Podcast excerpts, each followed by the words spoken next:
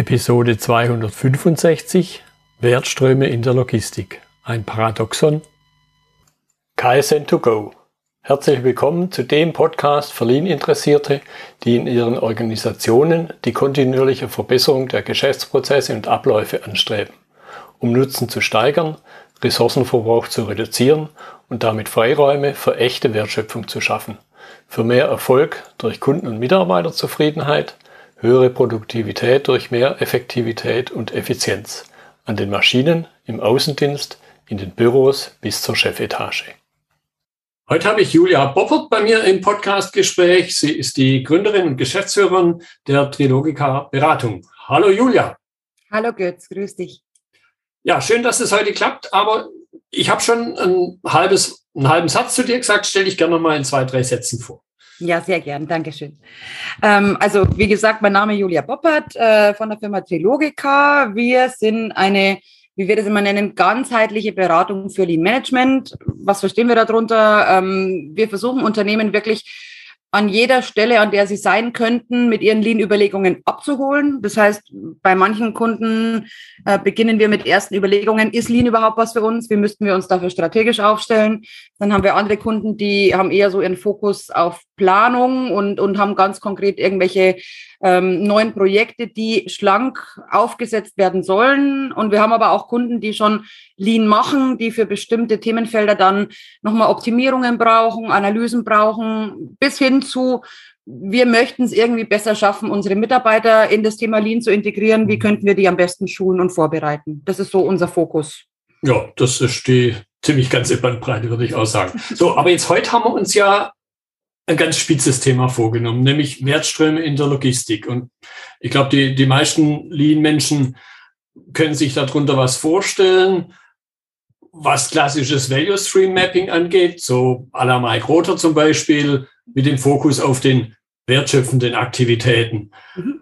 So, und typischerweise, wenn man da die einschlägige Literatur liest, kommt eigentlich Logistik und vor allen Dingen die beteiligten Menschen ja da nur am Rande vor.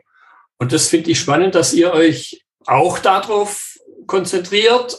Und deshalb so zum Einstieg überhaupt einmal die Frage, wie ist, was war denn dein Anliegen, dich auf das zu konzentrieren? Auf, ja. auf dieses mhm. Wertströme in der Logistik? Mhm.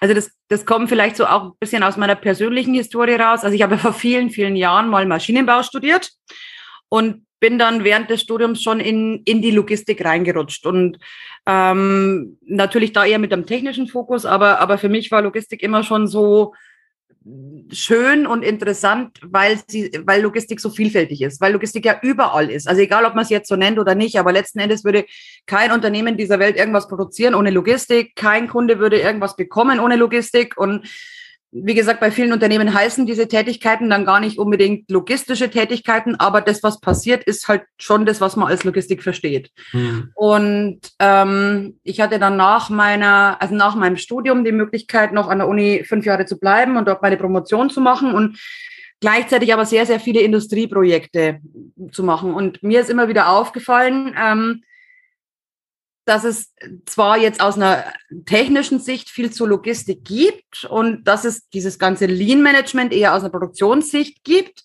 aber dass es irgendwie für mich nie ein Widerspruch war, zu sagen, ja, das eine ist halt für die Produktion und das andere ist für die Logistik, weil für mich war es immer schon so, dass ich gesagt habe, naja, am Ende des Tages gibt es einen Kunden und der will irgendeine Leistung und eigentlich ist es ja immer ein Produkt in Kombination mit irgendeinem Service, der notwendig ist, um dieses Produkt zu erstellen. Also deshalb gab es für mich diesen Widerspruch nie so ausgeprägt, wie ich ihn aber auch, genau wie du das ja sagst, bei vielen produzierenden Unternehmen oder produktionsausgebildeten Menschen, so muss man vielleicht sagen, erlebe. Und damals, ich meine, ist ja schon einige Jahre her, gab es auch noch nicht so viele Lean-Kurse, wie es vielleicht heute auf der Welt gibt. Deswegen musste man sich ja sehr viel selber beibringen. Also wie mhm. du ja schon gesagt hast, Mike Rother mit seinem bekannten Buch Sehen lernen. Ähm, so sind wir natürlich auch damals an das Thema erstmal rangegangen und haben uns aber immer gefragt, warum ist da sehr viel Produktion beschrieben? Jetzt mhm. muss ich dazu sagen, ich hatte den ganz großen Luxus. Ich hatte vor einigen Jahren mal allerdings zum Thema Cutter einen Workshop mit Mike Rosa und konnte ihn dazu auch befragen, also warum jetzt da keine Logistikprozesse auftauchen. Und die Erklärung war eigentlich viel einfacher, als wir das vielleicht alle immer so interpretiert haben. Er hat gesagt, ich wollte einfach ein Buch schreiben, wo man grundsätzlich mal verstehen kann, wie es geht. Und dieser Prozess, den ich dort dargestellt habe, der hat sich angeboten, weil er eben den Schwerpunkt abdeckte, der die Firmen damals interessiert hat, nämlich die Produktion. Mhm. Aber das heißt nicht, dass es für andere Bereiche natürlich nicht geht. Also dort ist jetzt in diesem Beispiel, das er ja beschreibt, ist jetzt wenig Logistik zu finden. Es ist aber zum Beispiel auch wenig Auftragsabwicklung zu finden. Also all das Administrative, was zu dem Prozess ja genauso dazugehört. Und vielleicht auch deshalb, weil ich eben von der Ausbildung her Logistiker bin, habe ich immer versucht, so ein bisschen auch eine, eine Lanze für die Logistik äh, zu halten und zu sagen, das ist genauso ein Leistungserbringungsprozess. Der hat natürlich in der Regel nicht 100 Prozent wertschöpfende Anteile, aber er hat auch wertschöpfende Anteile. Er erzeugt keinen Warenwert, aber er erzeugt Servicewert. Und mhm. Auf der anderen Seite ist es ja so, auch wenn man die ganz klassische Produktionssicht vertritt und sagt, Produktion ist die Wertschöpfung, wo eben Wert im Produkt entsteht, da muss man ja aus der Praxis schon sagen, nahezu kein Produktionsprozess wäre möglich ohne eine entsprechende Logistik, die ihm das so zur Verfügung stellt, wie er es benötigt. Ja, ja gut, ein, Stück weit kommt es ja da, dadurch zum Ausdruck, wenn man sich mal anschaut, was sind denn so die Aktivitäten, dann sagt man ja so, im Schnitt über alle Unternehmen hinweg sind es vielleicht, wenn es gut ist, 25 Prozent und alles andere also das, was, das, das, was ich kenne, und 45 Prozent ja. sagt man, sind Unterstützungsprozesse. Und da ist ja die Logistik ein ganz großer Teil. Ganz genau, ganz genau, ja. Ja, ja. ich, ich, ich höre auch so raus, äh, dich hat so ein bisschen, wie soll man es ausdrücken, ein bisschen gefuchst, dass die Logistik nur so ein Stiefkind irgendwie darstellt, oder? Ja, also es fuchst mir auch heute oftmals noch, wenn, wenn ich dann Unternehmen höre, die, die sich in, in Workshops mit Riesenprojekten damit beschäftigen, wie sie noch drei Minuten aus der Fertigung rausholen. Und ich mir denke dann, naja, wenn ihr, wenn ihr euch eure logistischen Abläufe mal angucken würdet, wenn ihr euch die Steuerung, die Versorgung dieser ganzen Produktionsschritte mal angucken würdet, dann könntet ihr mit wahrscheinlich einem Fünftel vom Aufwand den 20-fachen Effekt holen. Und ich, ich glaube schon, es kommt so ein bisschen gerade auch aus, aus unserer deutschen Historie raus, dass wir eben sehr, sehr stark produktionsorientiert sind und die Logistik auch oftmals so, ich sag mal, dieses, dieses ungenügende Bild hat, naja, das sind ja nur die Kistenschubser. Und mhm. früher war das vielleicht auch so. Also früher war auch hinter Logistik nicht mehr, weil man es nicht sinnvoll genutzt hat. Aber gerade heute, wenn man sich anguckt im Automobilbereich, also wir sprechen ja von Kommissionierungen, von Sequenzierungen, wir reden von getakteter Versorgung im, im, in Zykluszeiten, die weit unter einer Stunde liegen das sind ja große Leistungen, die eine Logistik dort vollbringen muss, damit die Produktion überhaupt so schlank agieren kann. Und was letzten Endes halt auch ein bisschen bedauerlich ist, ist, dass äh, natürlich auch von den Mitarbeitern die Produktionsmitarbeiter oftmals sehr stark im Fokus stehen, mit dem, wie man sie sinnvoll unterstützen kann. Und bei den Logistikern wird immer gesagt, na ja, müsst ihr schon irgendwie damit zurechtkommen. Mhm. Und das ist schon ein Bild, wo ich mich persönlich ein bisschen schwer tue damit. Ja, ja mir, mir, wo du jetzt gerade erzählt hast, mir kam gerade eine noch relativ frische Podcast-Episode mit dem Professor Siska in den Sinn, wo wir uns mhm. über die Optimierung von Impfprozessen unterhalten ja. haben. Und die Impfung an sich, da redet man ja über 10, 15 Sekunden. Ja. Die, die Zykluszeit, wenn da jemand vor einem nicht optimierten Impfzentrum steht, da sind wir ganz schnell bei einer halben Stunde. Absolut, ja bis der arme Mensch wieder drin ist und wieder draußen ist. Ganz genau. Ja. Und auch das will ja alles organisiert sein. Also, wie du so sagst, der, der reine, in Anführungszeichen, wertschöpfende Prozess, Spritze geben, der ist ein geringer Bestandteil von dem ganzen Ablauf, die Leute irgendwie da sinnvoll auch über Informationslogistik an die Stelle zu bringen, wo sie zu einer bestimmten Zeit sein müssen. Und genauso auch ihnen das möglich zu machen, nach der Impfung das ganze Impfzentrum wieder gut zu verlassen. Ja. Und das sind alles letzten Endes logistische Prozessschritte, die meistens den viel größeren Anteil eines sinnvollen Gesamtablaufs ausmachen als die wenigen, in Anführungszeichen, Produktionsschritte. Hm, hm. Ja, jetzt haben wir natürlich, wir haben es beide schon erwähnt, das klassische Mittel der Wahl, Value Stream Mapping und da natürlich dann eben konkret die Frage, wie unterscheidet sich jetzt das in Anführungszeichen Werkzeug, Value Stream Mapping im Logistikkontext von dem, was wir ja typischerweise alle so aus dem Produktionskontext kennen? Ähm, also das ist jetzt natürlich sehr plakativ, wenn ich das so hart formuliere, aber die, ich sag mal, extremen Value Stream Mapping Experten mit starkem Produktionsfokus, die ich jetzt auch zum Teil äh, in Projekten kennengelernt habe, die tun ja Logistik immer so ab als, ja, das ist ein Puffer und das ist ein Pfeil, der irgendwie äh, zwischen Prozessen oder aus Puffern raus in andere Prozesse reinführt. Und das, wie gesagt, habe ich noch nie so ganz nachvollziehen können, warum diese Denke so ist. Ähm, letzten Endes ist Logistik oder, oder sagen wir so, letzten Endes ist ja das, was ein, ein Wertstrom oder ein Value Stream Mapping tut, Prozesse darzustellen. Und ich habe manchmal auch das Gefühl, dass vielleicht unsere eingeschränkte Denke in Richtung Produktion daher kommt, dass, dass wir ja einfach diesen Begriff Lean Production schon mal nicht ganz richtig übersetzt haben. Also, dass wir halt Production als Produktion und nicht als Leistungserbringung übersetzen mhm. und deshalb einfach von vornherein davon ausgegangen sind, das sind eben nur die Produktionsschritte. Letzten Endes ist aber doch ein Prozess alles, was jemand tut und alles, was eine bestimmte Zeit braucht. Und ich denke, wenn man mit diesem Ansatz hingeht und sagt, jeder Prozesskasten stellt letzten Endes eine Tätigkeit dar, die meistens ja von einer Person ausgeführt wird, vielleicht mit technischer Unterstützung, dann hat man gar nicht so diese, diese Unterscheidung zwischen Produktion und Logistik, weil dann ist letzten Endes eine Montage genauso eine Tätigkeit, die von einer Person in einer bestimmten Zeit ausgeführt wird, wie eine Kommissionierung, die mhm. auch von einer bestimmten Person in einer bestimmten Zeit als Tätigkeit realisiert wird. Ja, ja das, das bringt mich dann im Grunde schon zum, zum nächsten Punkt. Jetzt in dem klassischen Wertstrom fokussiere ich mich auf die Durchlaufzeit und, und gucke mir halt an, was sind diese, diese passiven Dinge, wie Liegezeiten im Extremfall, was sind Rüstzeiten, was kann ich tun, wenn ich über Batchgrößen mit dem Ziel, irgendwann mal einen One-Piece-Flow zu haben. Unterscheidet sich jetzt der Verbesserungsfokus bei dem Logistikwertstrom? Hm, ich glaube, er unterscheidet sich insofern, dass ich, wenn ich einen Prozess, also einen beliebigen Leistungserbringungsprozess vollständig darstelle, also auch mit allen logistischen Tätigkeiten, die dort relevant sind, dann habe ich natürlich einen viel größeren Stellhebel, den ich, den ich aktivieren kann.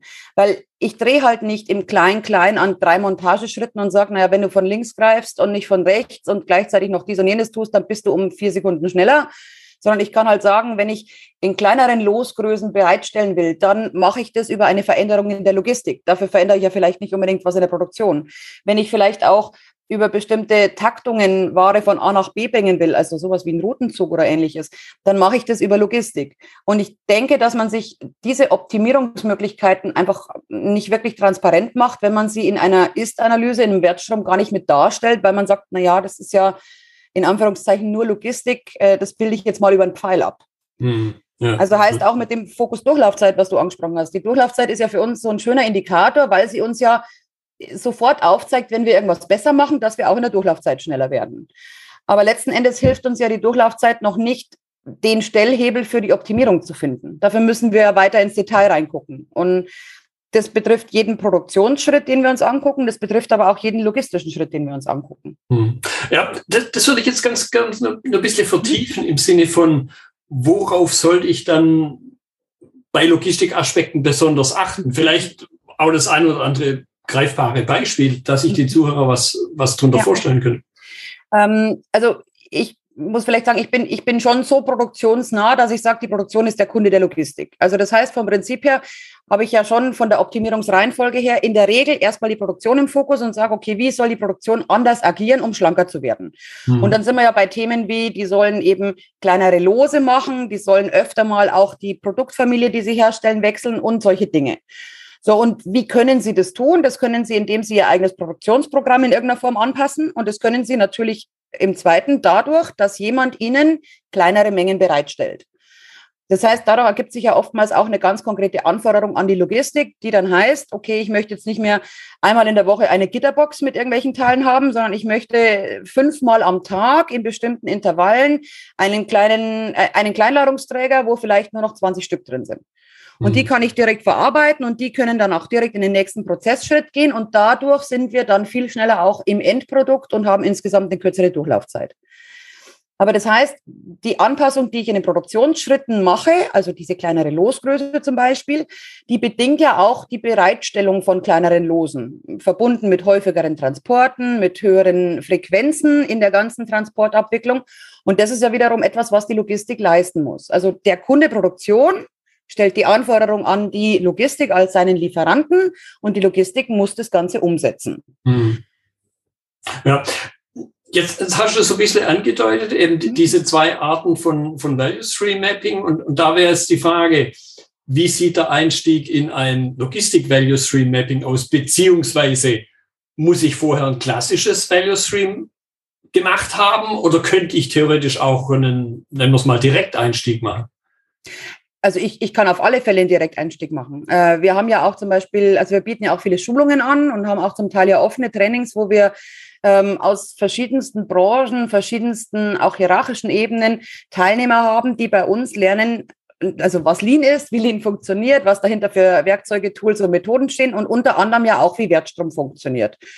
Und ich würde sagen, ungefähr 70 Prozent von denen haben zwar mal gehört, dass es Wertstrom gibt, aber sind jetzt nicht weiter vorbelastet, wie das genau funktioniert und worauf man da achten muss. Und das heißt, die lernen dann bei uns auch von, von, von Symbolik über Vorgehensweise, über Darstellung und so weiter, wie ein Wertstrom funktioniert. Und für die zum Beispiel merke ich immer wieder, gibt es diese Unterscheidung gar nicht weil wir einfach im Wertstrom ja alles als Prozess aufnehmen, was einen Prozess darstellt. Also Tätigkeit von einer Person in einer bestimmten Zeit ausgeführt. Also in der Regel von einer Person, könnte natürlich auch von einer Maschine sein. Mhm. Das heißt, die ziehen gar nicht so diese Differenz zwischen dem in Anführungszeichen klassischen produktionsfokussierten Wertstrom und einem logistischen Wertstrom, weil für die ist eine Tätigkeit eine Tätigkeit. Und wenn jemand in der Auftragsannahme sitzt und dort Daten eingeben muss, damit überhaupt ein Produktionsauftrag entsteht, ist es für die genauso eine Tätigkeit. Deshalb gibt es genauso einen Prozesskasten und der wird genauso auch als Prozesskasten dargestellt.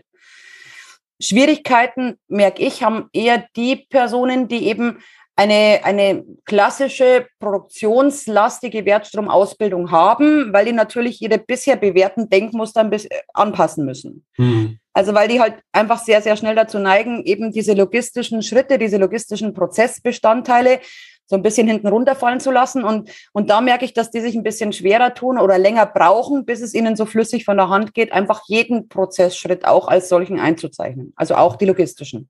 Ja, ein bisschen überspitzt könnte man fast fast sagen, ein Stück weit sind sie vielleicht versaut, oder?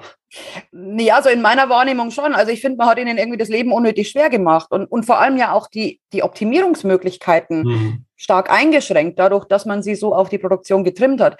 Wie gesagt, das Interessante für mich war eigentlich ähm, auch vor allem diese Gespräche, die ich mit Mike Rother hatte, weil, weil er mir mehrfach gesagt hat, das war gar nicht seine Intention. Also es war einfach als als Übungsbeispiel gedacht, was, was flüssig von der Hand geht und was eben auch so als Standalone-Dokument, was ja das Buch letzten Endes ist, jemanden befähigen soll, da hinzukommen. Und er hatte aber nie explizit Logistik ausschließen wollen, sondern mhm. es war halt einfach so ein Beispielprozess und er hat sich halt angeboten und, und er hat vieles ja sehr, sehr gut auch mit diesem Prozess beschreiben können. Aber er hat also er hat nie irgendwie die Logistik dort nicht gesehen, sondern es mhm. war halt einfach nicht der, das, was er in dem Buch sinnvoll noch unterbringen konnte. Ja, ich glaube, das ist wahrscheinlich so ein grundsätzliches Dilemma von ja. Methoden und Werkzeugen, dass man es anhand von einem Beispiel macht. Und man, wir kennen alle den Klassiker mit 5S, da kann man genügend, ja. in Anführungszeichen, Blödsinn mitmachen. Ja. Im Grunde ist es hier was ähnliches, nur dass es vielleicht noch nicht so einem noch nicht so ins Auge springt, oder? Ja, das kann gut sein. Ja, also 5S ist eigentlich ein sehr, sehr gutes Beispiel, weil ähm, ich glaube, wir beide haben auch schon in vielen Projekten gesehen, wie man auch so die Stimmung zu Lean grundlegend ja. verderben kann, ja. indem man 5S falsch einführt. Ähm, wobei es ja eigentlich so ein, so ein tolles Instrument wäre, was auch so schnell die Leute dort mitgehen lässt. Aber es wird halt da einfach sehr viel falsch verstanden und dann auch falsch wiedergegeben und das erzeugt dann oftmals ja so einen Missmut, gerade zu dem Thema Lean, der also erstens mal nicht gerechtfertigt ist und der zweitens mal auch so dieses Arbeiten mit den Leuten deutlich erschwert. Ja. Und das ist eigentlich ein bisschen schade, ja. Ja, und, und im Grunde geht halt ganz oft dieser, dieser Gedanke dahinter, diese Philosophie dahinter verloren. Ja. Weil vielleicht der arme Mensch, der es jetzt weitergibt, das selber halt nie ja. anders erfahren hat. Weil ich, ich glaube, glaub, das träumt man jetzt nicht nachts, oder? Naja, ich, ich weiß es nicht. Ich, ich habe immer das Gefühl, ich meine, viele Optimierungsmethoden, die einem so in der Praxis begegnen, die, die sind ja gerade bei uns in Deutschland meistens sehr stark wissenschaftlich untersucht. Und aus der Wissenschaft versucht man das Ganze dann in die Praxis zu übertragen. Und Berlin ist es ja so ein bisschen anders, also einfach wie das ganze Thema zu uns gekommen ist das waren ja sehr viele praktische Erfahrungen, die man ja vor allem aus Japan übernommen hat, aber es fehlte ja so ein bisschen die wissenschaftlich fundierte Theorie dahinter. Mhm. Und die entsteht ja auch immer erst dann, wenn sich jetzt jemand nochmal im Nachgang damit beschäftigt und sagt, na ja, warum denn eigentlich Kanban oder warum denn lieber One Piece Flow oder warum denn dies oder jenes? Und je nachdem, wie intensiv man sich damit beschäftigt und wie, wie einfach man es dann auch macht, den Transfer für die, also für, für Schulungsteilnehmer zum Beispiel zu ermöglichen, desto eher können die das Ganze dann auch von A nach B übertragen. Aber wenn es eben so ein bisschen punktuell nur untersucht wird oder nur beschrieben wird, dann sind die Leute auch so ein bisschen in ihren Denkmustern festgefahren und, und haben einfach wirklich sehr viel Schwierigkeiten, das zu übertragen. Mhm. Was eigentlich schade ist, weil mein letzten Endes muss ich jetzt sagen, bin ja ähnlich wie du in, in diversen Branchen und bei diversen Unternehmen beliebiger Größe unterwegs und ich habe jetzt noch nie was gefunden, wo Lean nicht funktioniert. Ja, das kann ich definitiv unterschreiben.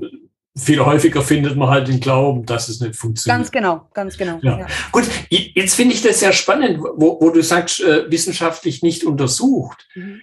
Wenn man sich natürlich aber andererseits mal anguckt, wo ist denn der Begriff geprägt worden? Mhm. Und, und das wird mir jetzt erst in unserer Unterhaltung klar. Könnte man ja eigentlich MIT und Co. schon vermuten, hey, das sind doch Wissenschaftler gewesen.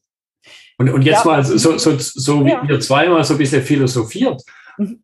Warum ist das doch zu kurz gekommen? ich glaube, man hat einfach sich von, also ich meine, das, was, was äh, in der MIT-Studie ja stark im Fokus stand, war ja dieser Vergleich auch, also zwischen verschiedenen Produktionen, verschiedenen Ländern und, und wie das Ganze abgewickelt wurde. Aber das, was die da vor allem beschrieben haben, waren ja Ergebnisse. Und ja. Das, was ja dann auch gerade in, in Deutschland ganz stark passiert ist, ist ja, dass man versucht hat, genau das Gleiche zu tun, wie zum Beispiel dieses große Vorzeigebeispiel Toyota. Und ja, im ersten Schritt in den meisten Unternehmen zumindest vollkommen gescheitert ist weil mhm. man eben das System nicht vollständig erfasst hat, ähm, weil man vielleicht auch nicht verstanden hat, was man jetzt wie eins zu eins übernehmen kann, was man adaptieren muss, weil einfach diese, diese Logiken, also diese Erklärungen, warum dort zu kurz gekommen sind. Ich glaube, also so, so wie ich es gelesen habe, steht das auch gar nicht im Fokus dieser Studie. Also das war ja wirklich eher diesen Vergleich zu ziehen und zu sagen, was tun die einen, was tun die anderen. Und nicht zu erklären, warum ist das die bessere Lösung. Ja, und, und dann ist natürlich unterm Strich irgendwo auf den falschen Acker gefallen. Ganz genau. Der Acker, der ja. jetzt nicht äh, ja. einen Rasen zum Ziel hatte, sondern der Acker hat äh, was ganz anderes zum Ziel gehabt. Ganz Im Grunde genau. war es ja eine große Arbeitsplatzabbaumaßnahme. Absolut, absolut. Und ich glaube, auch das bringt so ein bisschen eine negative Vorprägung mit. Also ich habe viele gerade ältere Kollegen in den Unternehmen, die dann oftmals sagen, na ja, das ist einfach so ein Ratio-Projekt. Ja, ja. Und also das auch ganz bewusst als Schimpfwort verwenden, weil letzten Endes war ja das vielfach nicht anders. Ja? Und man hat halt die Überschrift Lean drüber gesetzt und hat gesagt, na ja, also damit sparen wir auch Geld. Wobei das ja gar nicht unbedingt der Fokus ist. Also, ähm, sondern wir wollen ja erstmal das Richtige tun. Und wenn wir das Richtige tun, ohne Unnötiges, dann wird es automatisch auch günstiger. Aber das ist ja kein Selbstzweck. Ja, ja und, und das Krasse ist halt, äh, wenn du sagst Ältere, mir begegnen durchaus Menschen, die haben das persönlich gar nicht erlebt. Und ja. trotzdem ist halt, ist das irgendwie in den Köpfen drin. Ja, aber das ist ja immer so, also es kennt ja jeder irgendwen, der jemand kennt, der einen Nachbar ja. hat, der. und ja, und es sind ja meistens schon diese Negativerfahrungen, die auch in unserem menschlichen Bewusstsein viel stärker hängen bleiben als diese Positiverfahrungen. Gut, jetzt möchte ich noch, noch das, was wir gerade mhm. vor diesem kleinen Schlenker diskutiert ja. haben, im, im Sinne von, wenn ich mich also mit klassischem Value Stream auskenne, muss ich jetzt irgendwas Neues lernen, um hier meinen Fokus Richtung Logistik zu verschieben, muss ich vielleicht sogar im Extremfall was entlernen? Also es ist wahrscheinlich schon, dass man entlernen muss. Also je nachdem, wie man es wirklich auch gelernt bekommen hat oder wie man es für sich selber dann umgesetzt hat. Ähm, wie gesagt, das Wichtige ist, dass eigentlich jeder Prozess, also jede Tätigkeit, die eine bestimmte Zeit braucht, ein Prozess ist. Und ob das jetzt eine Tätigkeit ist, die ich der Kategorie Produktion oder der Kategorie Logistik zuordnen würde, ist letzten Endes erstmal egal. Ähm, also insofern, wenn ich das falsch für mich ähm, im Hirn einsortiert habe, weil falsch gelernt oder falsch angewendet, mhm. dann muss ich mich von diesem Gedanken erstmal lösen und muss mal ausprobieren. Und ich werde schnell merken, dass ich damit wirklich eher diesem ganzheitlichen Bild nahe komme, was ich ja mit Wertstrom verfolge. Ähm, das, was schon in unserer Logistik-Wertstromwelt, sage ich jetzt mal, neu ist. Wir haben festgestellt, gerade wenn es um die Steuerung geht, also wie bestimmte Prozessschritte beginnen zu arbeiten, dann brauchen wir vielleicht ein paar zusätzliche Symbole, die uns helfen, das vollständiger darzustellen. Also wir haben uns immer so als Zielsetzung gemacht, wenn wir einen Wertstrom aufnehmen, dann sind wir dann fertig, wenn jeder Prozessschritt eindeutig einen Trigger hat, warum er anfängt zu arbeiten. Mhm. Im einfachsten Fall ist es, der Prozessschritt bekommt aus einer zentralen Steuerung, also aus, aus einem IT-System oder ähnliches einen Auftrag. Äh, es kann aber genauso gut sein, dass dieser Prozess nach einer bestimmten Zeit agiert. Also der hat einen Fahrplan, wie zum Beispiel jetzt ein Routenzug oder ähm, wie irgendwelche sonstigen getakteten Prozesse. Dann hat er halt so eine Art Ursymbol, die wir jetzt verwenden, um genau diese, diese Taktung, diese zeitliche Orientierung darzustellen. Wir haben aber auch Symbole kreiert für Prozesse, die, wie wir das nennen, im Fluss arbeiten. Also überspitzt formuliert, der Mitarbeiter 1 ist fertig und hält dem nächsten Mitarbeiter das fertige Produkt hin. Mhm. Also das heißt, dadurch hat der natürlich einen Trigger und sagt, okay, jetzt mache ich weiter. Ja? Und so haben wir halt für uns in den Analysen, also sowohl bei der Aufnahme als auch vor allem bei der Definition dann von Sollprozessen, immer sicherstellen können, dass wir das Bild ganzheitlich erfasst haben. Und mhm. dafür brauchten wir eben ein paar Symbole mehr, die jetzt so im klassischen Wertstrom nicht beschrieben sind. Ich, ja. ich würde aber behaupten, also wenn man das Klassische an Symbolik beherrscht, kommt man auch klar, sofern man sich darauf einlassen kann, dass jede Tätigkeit ein Prozess ist. Mhm. Und dass halt Striche manchmal mehr oder Pfeile manchmal mehr sind als Pfeile. Ja, ja, absolut. Gut, jetzt könnte ich mir vorstellen, den einen oder anderen interessiert dann auch, was habe ich denn davon? Man, das ist im Grunde die Frage, die sich ja jeder unbewusst stellt. Also welche Ergebnisse kann ich mit einem Logistik-Workshop erzielen? Und vielleicht geht in die gleiche Richtung die Frage, wann lohnt sich denn besonders? Wann wäre es denn so das Mittel der Wahl? Mhm.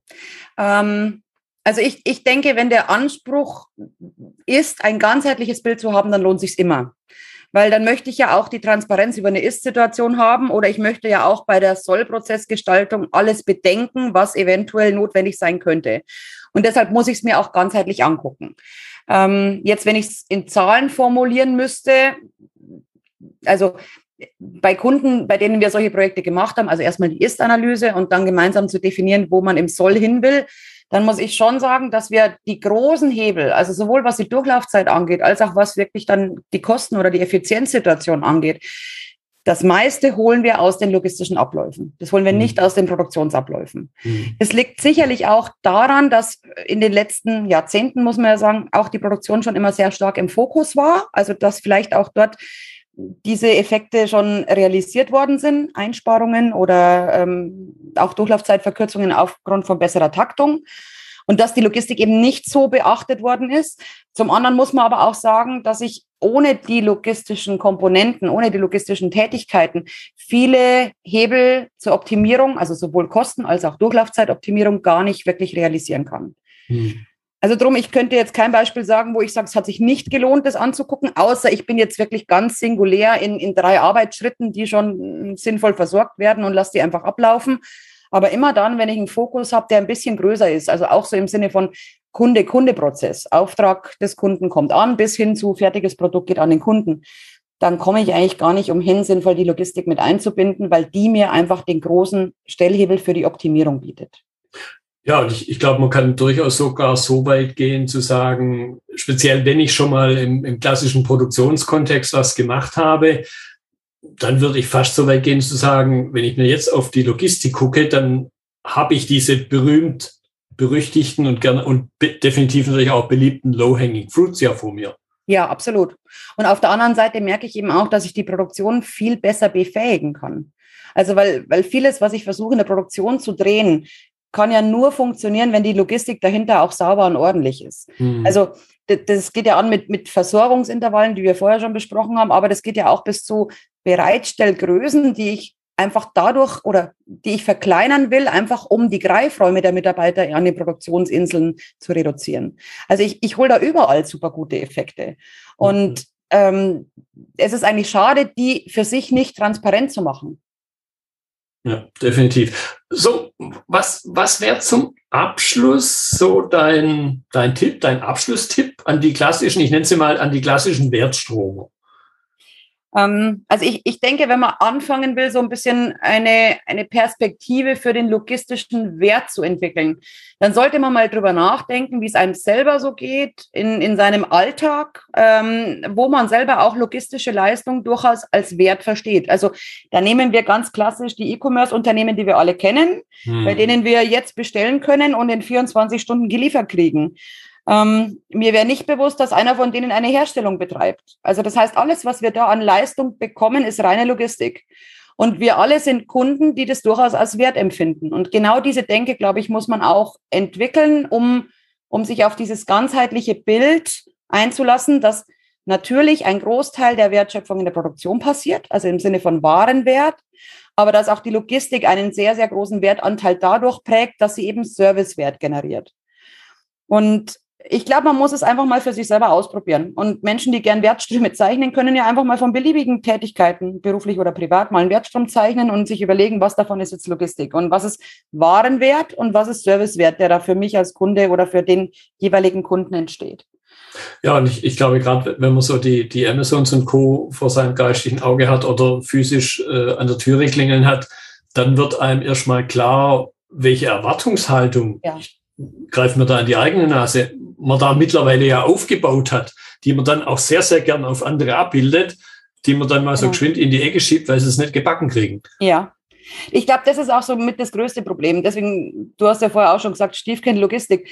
Ähm, Logistik ist so ein bisschen ja, die, die fällt nicht auf, wenn sie funktioniert, weil ja eben nur in Anführungszeichen Servicewert dahinter steht. Aber wenn sie nicht funktioniert, sind wir grundenttäuscht und verbittert ja. und schimpfen.